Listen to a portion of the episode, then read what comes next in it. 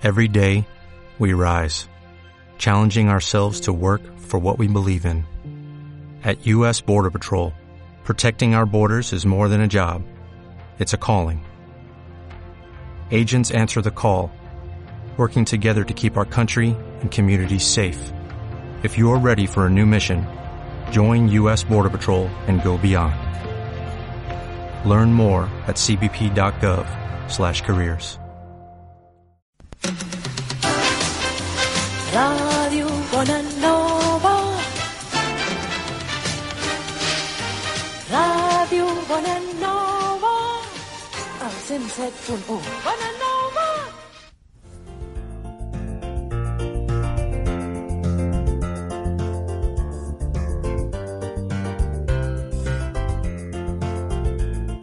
Hola amics, sóc Ricardo Andreu i aquest és un programa gravat prèviament a Andorra.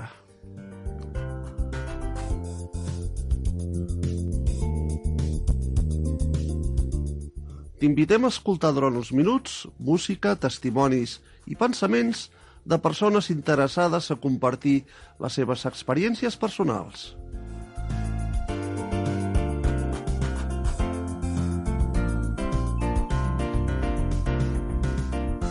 És l'hora de reflexionar sobre temes d'actualitat baix el punt de vista cristià.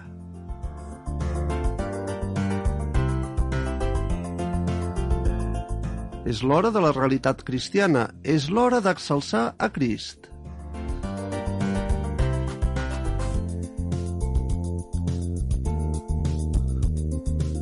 Els que hem fet possible aquest programa volem atreure la vostra atenció desitjant que us agradi.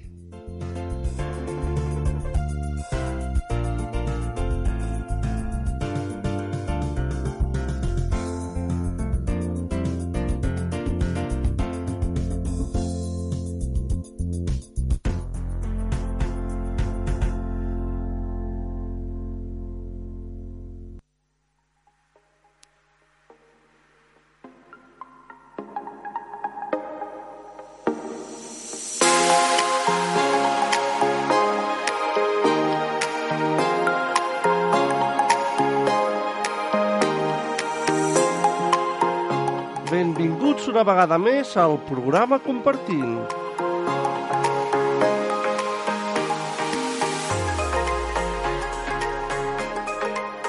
Aquesta vegada he triat per tots vosaltres els següents temes en llengua castellana que ens faran reflexionar. Aceptado y aprobado. Amar a tu enemigo y buenas noticias.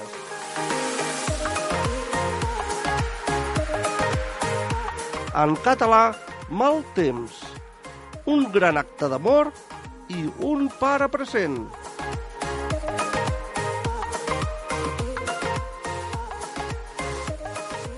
Sempre envoltats de cançons i músiques dignes de reflexió. Ja sabeu, si voleu compartir les vostres experiències personals, poseu-vos en contacte amb Ràdio Bonanova. Telèfon 93 202 34 36. Repetim, telèfon 93 202 34 36. També si estàs motivat i vols que et responguem algun dubte, ho podràs fer mitjançant el WhatsApp de la ràdio. I el número és el següent, 638 90 86 50. Repetim, 638 90 86 50.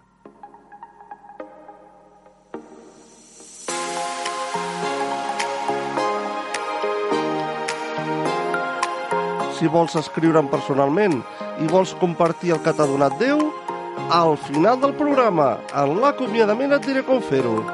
Per tots vosaltres, el programa Compartint.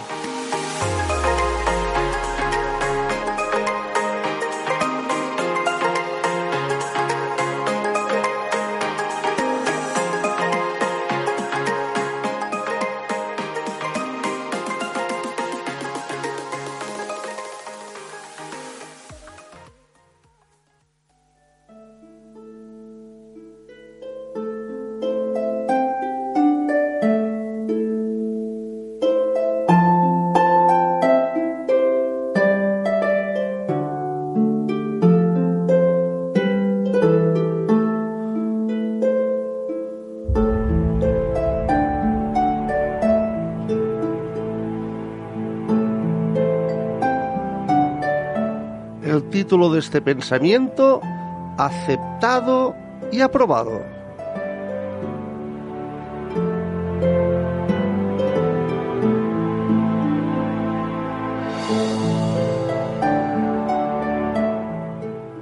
De niño Tommy se sentía inseguro. Buscaba la aprobación de su padre, pero nunca la recibía. Parecía que todo lo que hacía, fuera a la escuela o en casa, nunca era suficientemente bueno.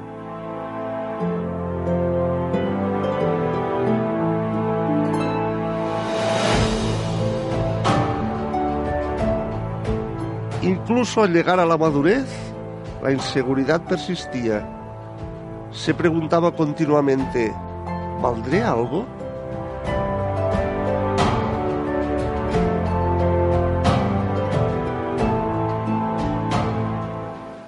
Solo cuando Tommy aceptó a Cristo como su Salvador, encontró la seguridad y la aprobación que tanto había anhelado.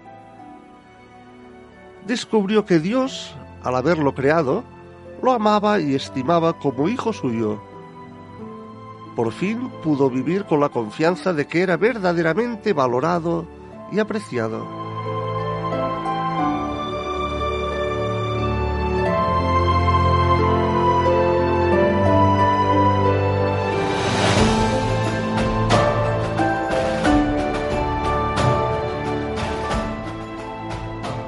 Isaías capítulo 43 versículos que van del 1 al 4 dice así. Dios le dijo a su pueblo que por haberlo formado, aplicaría su poder y amor para redimirlo. A mis ojos fuiste de gran estima, fuiste honorable, proclamó. Actuaría a su favor porque lo amaba.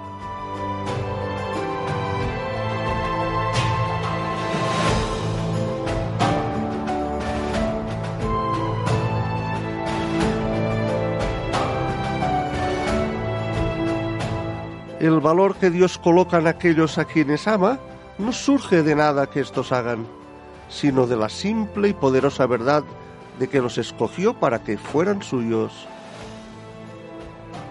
Las palabras de Isaías no solo le dieron a Tommy gran seguridad, sino que también le brindaron confianza para dar lo mejor a Dios en cualquier tarea que lo llamara a hacer. Hoy es un pastor que alienta a otros con esta verdad vivificante. Somos aceptados y aprobados en Cristo. Pongamos hoy en práctica esta verdad.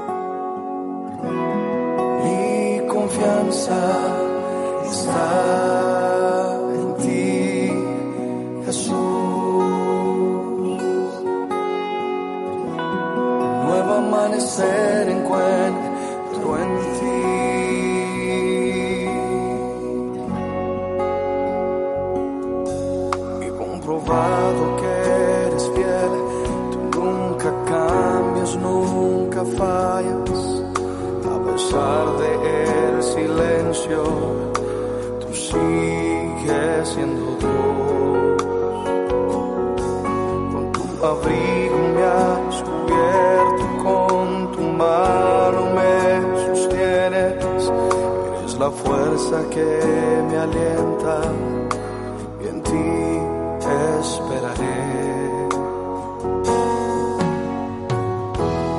Mi confianza está en ti, Jesús.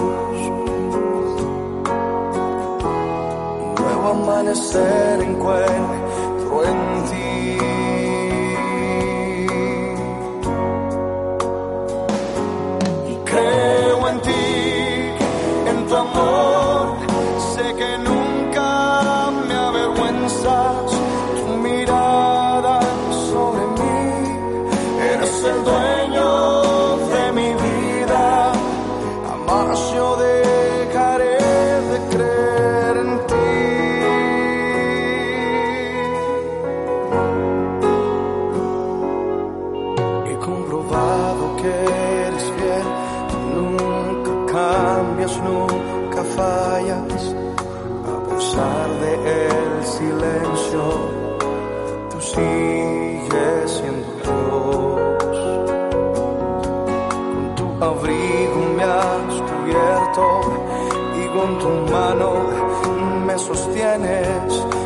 la fuerza que me alienta y en ti esperaré.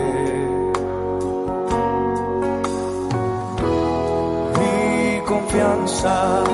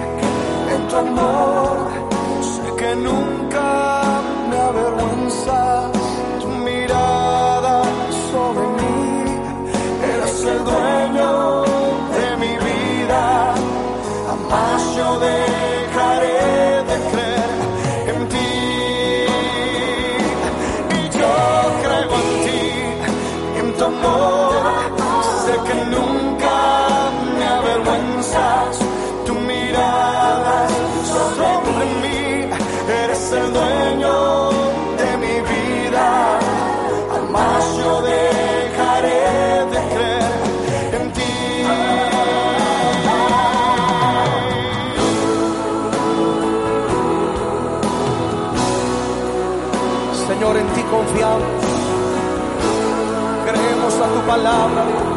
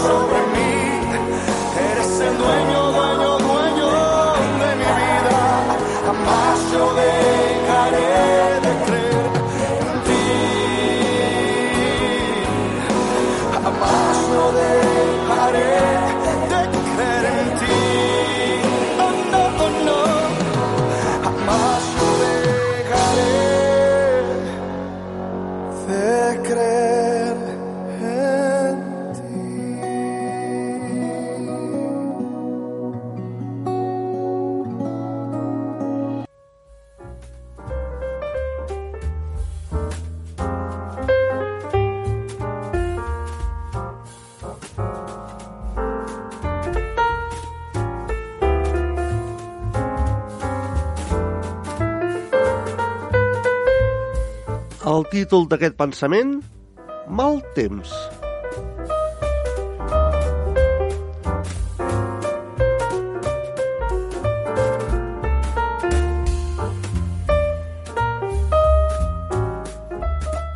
Quants petits negocis a Tennessee van ser tancats abruptament en un intent d'aturar la Covid-19? Però els amos es van preocupar pels seus empleats, els seus lloguers i la manera de sobreviure a la crisi.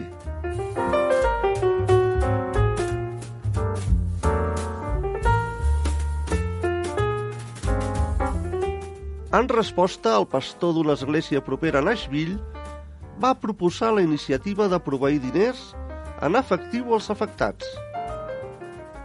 Sentim que no ens podem creuar de braços mentre reunim fons per quan arribi una època de vaques magres si alguns ja se'ls va enfracair. Va explicar el pastor a altres esglésies de la zona, encoratjant-los a sumar-se a l'esforç.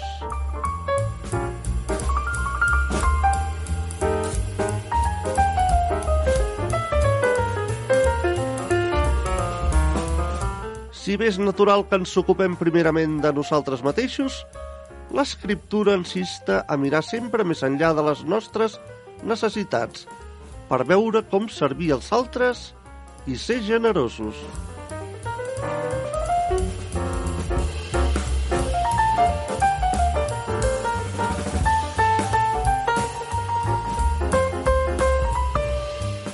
A Proverbis capítol 11 se'ns recorda hi ha els qui reparteixen i els que és afegit més. L'ànima generosa serà prosperada i el que sacies, ell també serà saciat.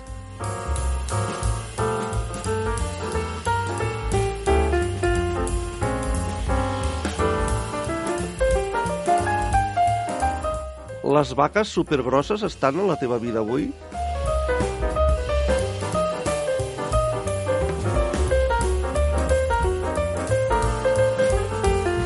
Mira al voltant per veure si algú al món a qui se li van flanquejar.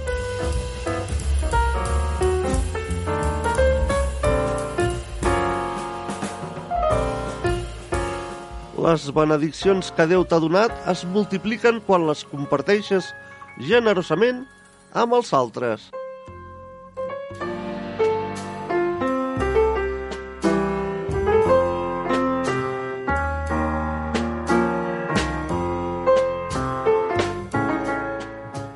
Una mà oberta és una manera meravellosa de brindar esperança i recordar als qui pateixen que Déu els estima.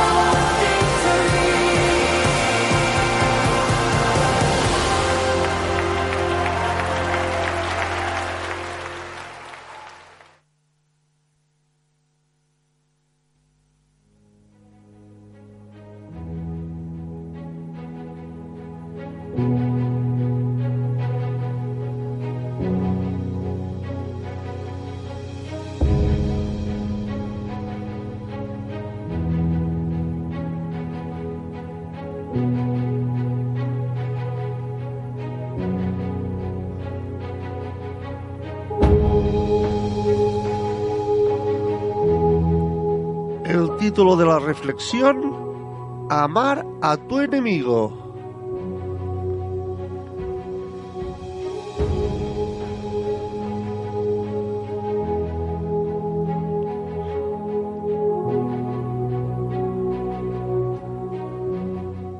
Me escabullía una habitación antes de que ella me viera. Anhelaba regañarla, ponerla en su lugar. Aunque su conducta me había molestado, lo más probable era que yo la hubiera irritado aún más.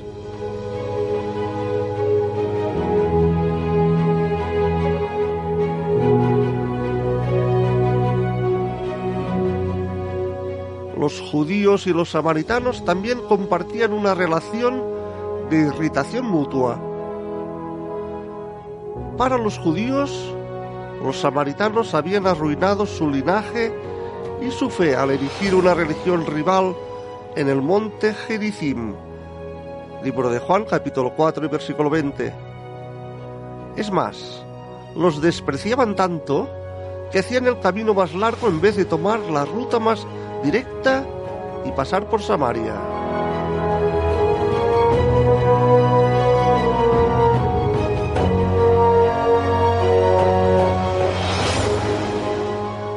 Jesús reveló un mejor camino. Trajo salvación para todos los pueblos, incluidos los samaritanos. Por eso se aventuró al corazón de Samaria para llevar agua viva a una mujer pecadora y a todo su pueblo.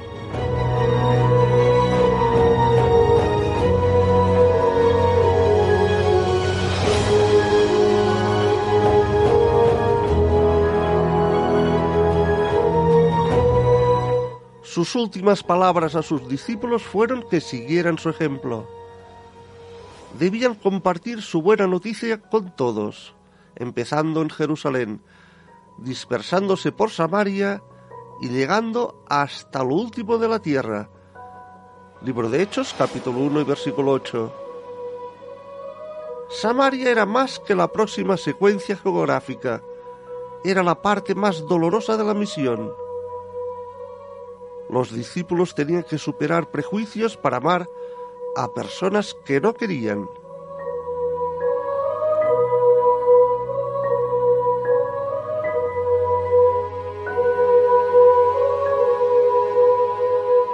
¿Acaso Jesús nos importa más que nuestras quejas?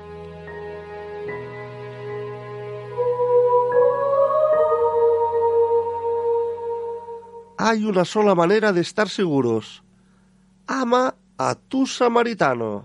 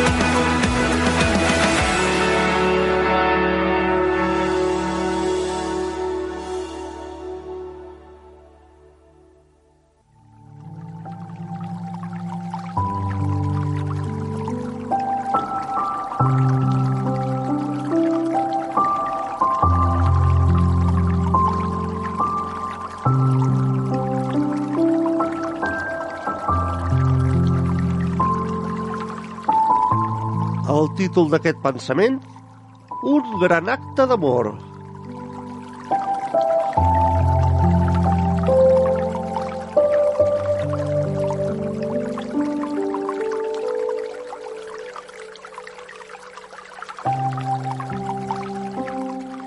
Al Bosc Nacional Maler, el fong de la mel s'estén per les arrels dels arbres en unes 900 hectàrees i el transforma en l'organisme vivent més gran que s'ha trobat. Ha estat entreteixint els seus filaments per tot el bosc durant més de dos mil·lennis, matant arbres a mesura que creix. Tot i que l'organisme és increïblement gran, va començar amb prou feines amb una espora microscòpica.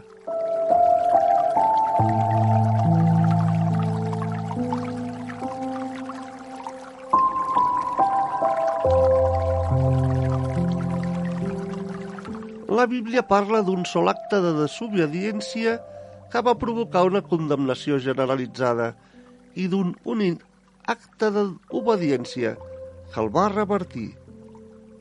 L'apòstol Pau va contrastar dues persones, Adam i Jesús. Llibre de Romans, capítol 5, versículos 14 i 15. El pecat d'Adam va portar condemnació i mort a tots els homes. No obstant això, mitjançant l'obra perfecta de Jesús a la creu, Déu dona vida eterna i restaura la nostra relació amb ell. L'acte d'amor i l'obediència de Crist va ser prou poderós per superar l'acte de desobediència d'Adam, posant a disposició tots els homes a la justificació de vida.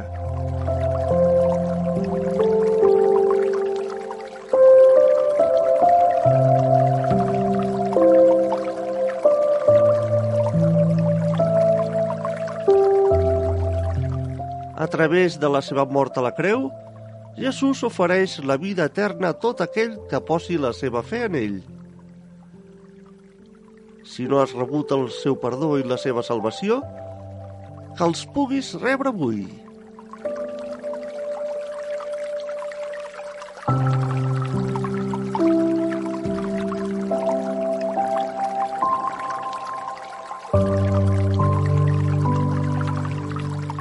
Si ets creient, lloa Déu pel que va fer amb el seu gran acte d'amor.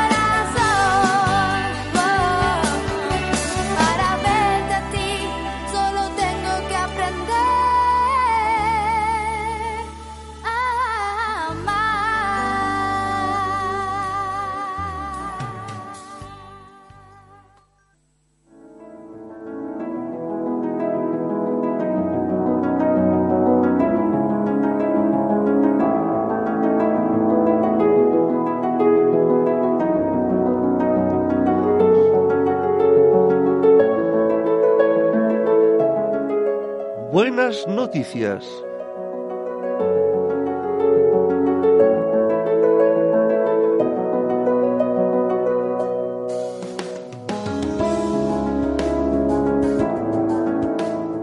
En el año 1941, mientras el régimen de Hitler se extendía por Europa, le pidieron al novelista John Steinbeck que ayudara en el esfuerzo de la guerra, pero no peleando ni visitando las tropas, sino escribiendo una historia.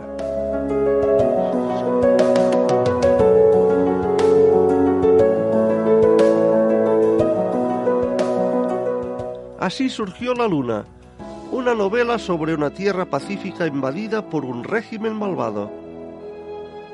Impresa en imprentas subterráneas y distribuida en secreto en los países ocupados, su mensaje era que los aliados se acercaban y que al imitar a los personajes de la novela, los lectores podrían asegurarse su libertad.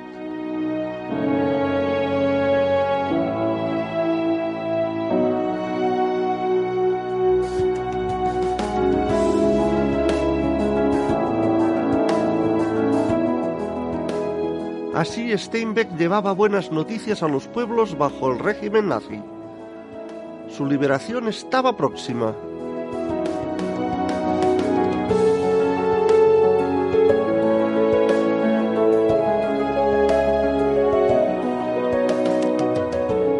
Los judíos del primer siglo también eran un pueblo oprimido bajo el brutal gobierno romano.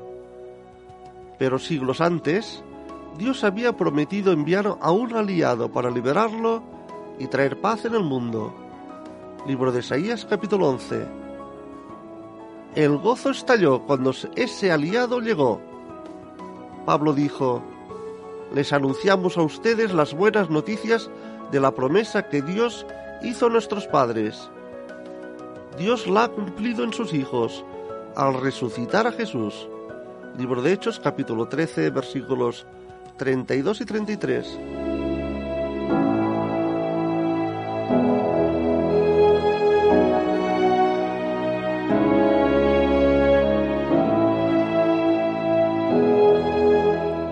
Con la resurrección de Jesús y el ofrecimiento de perdón, la restauración del mundo había comenzado.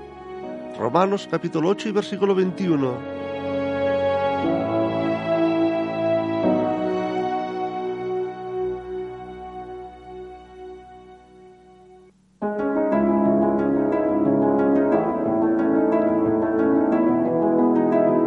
Nuestra liberación del pecado comenzó con la resurrección de Cristo.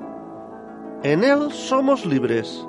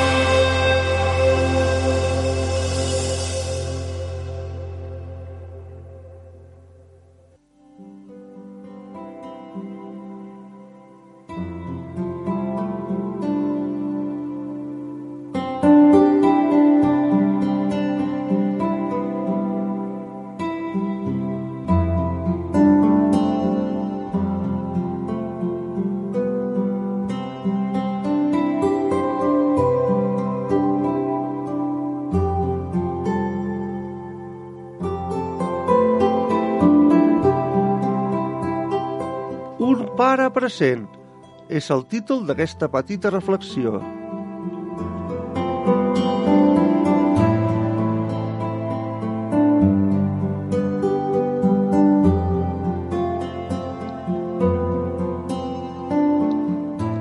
Al seu llibre Fatherless Generation, Generació sense pare, en John Sowers escriu que cap generació ha vist tanta absència intencional de pare com aquesta, amb 25 milions de nens creixents en llars monoparentals.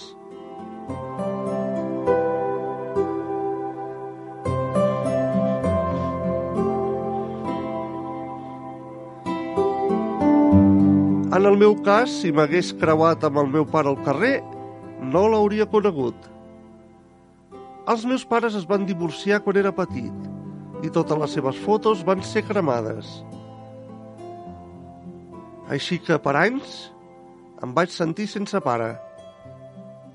Però als 13 anys vaig sentir el Pare Nostre. Llibre de Mateu, capítol 6, versículos que van del 9 al 13. I em vaig dir, potser no tinguis un pare terrenal, però ara tens a Déu com el teu pare celestial.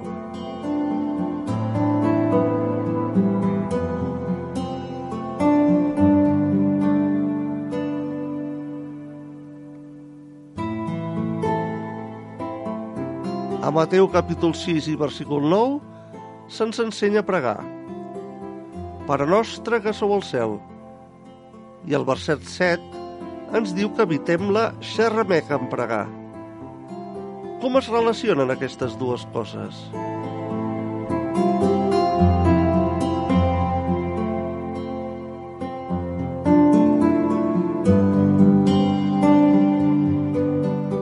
Vaig entendre que, com Déu recorda, no ens cal repetir. Ell ens comprèn de debò. No calen explicacions. Té un cor compassiu. No hem de desconfiar de la seva bondat. I com que coneix el final des del principi, sabem que el seu temps és perfecte.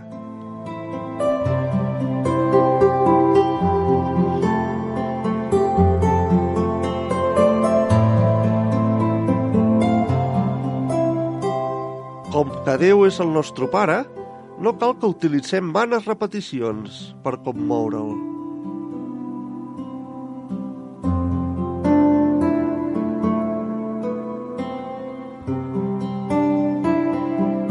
Mitjançant la pregària, parlem amb un pare que ens estima i s'interessa per nosaltres i que ens va fer fills seus per mitjançar de Crist.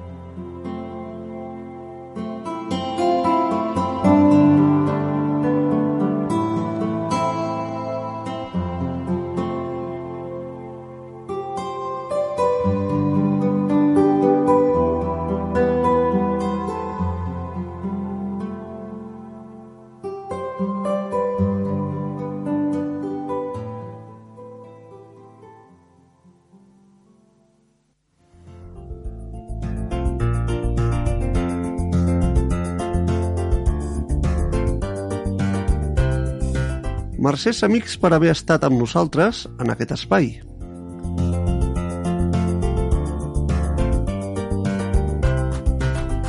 Aquest espai ha estat pensat perquè puguis compartir els teus pensaments i experiències amb Déu.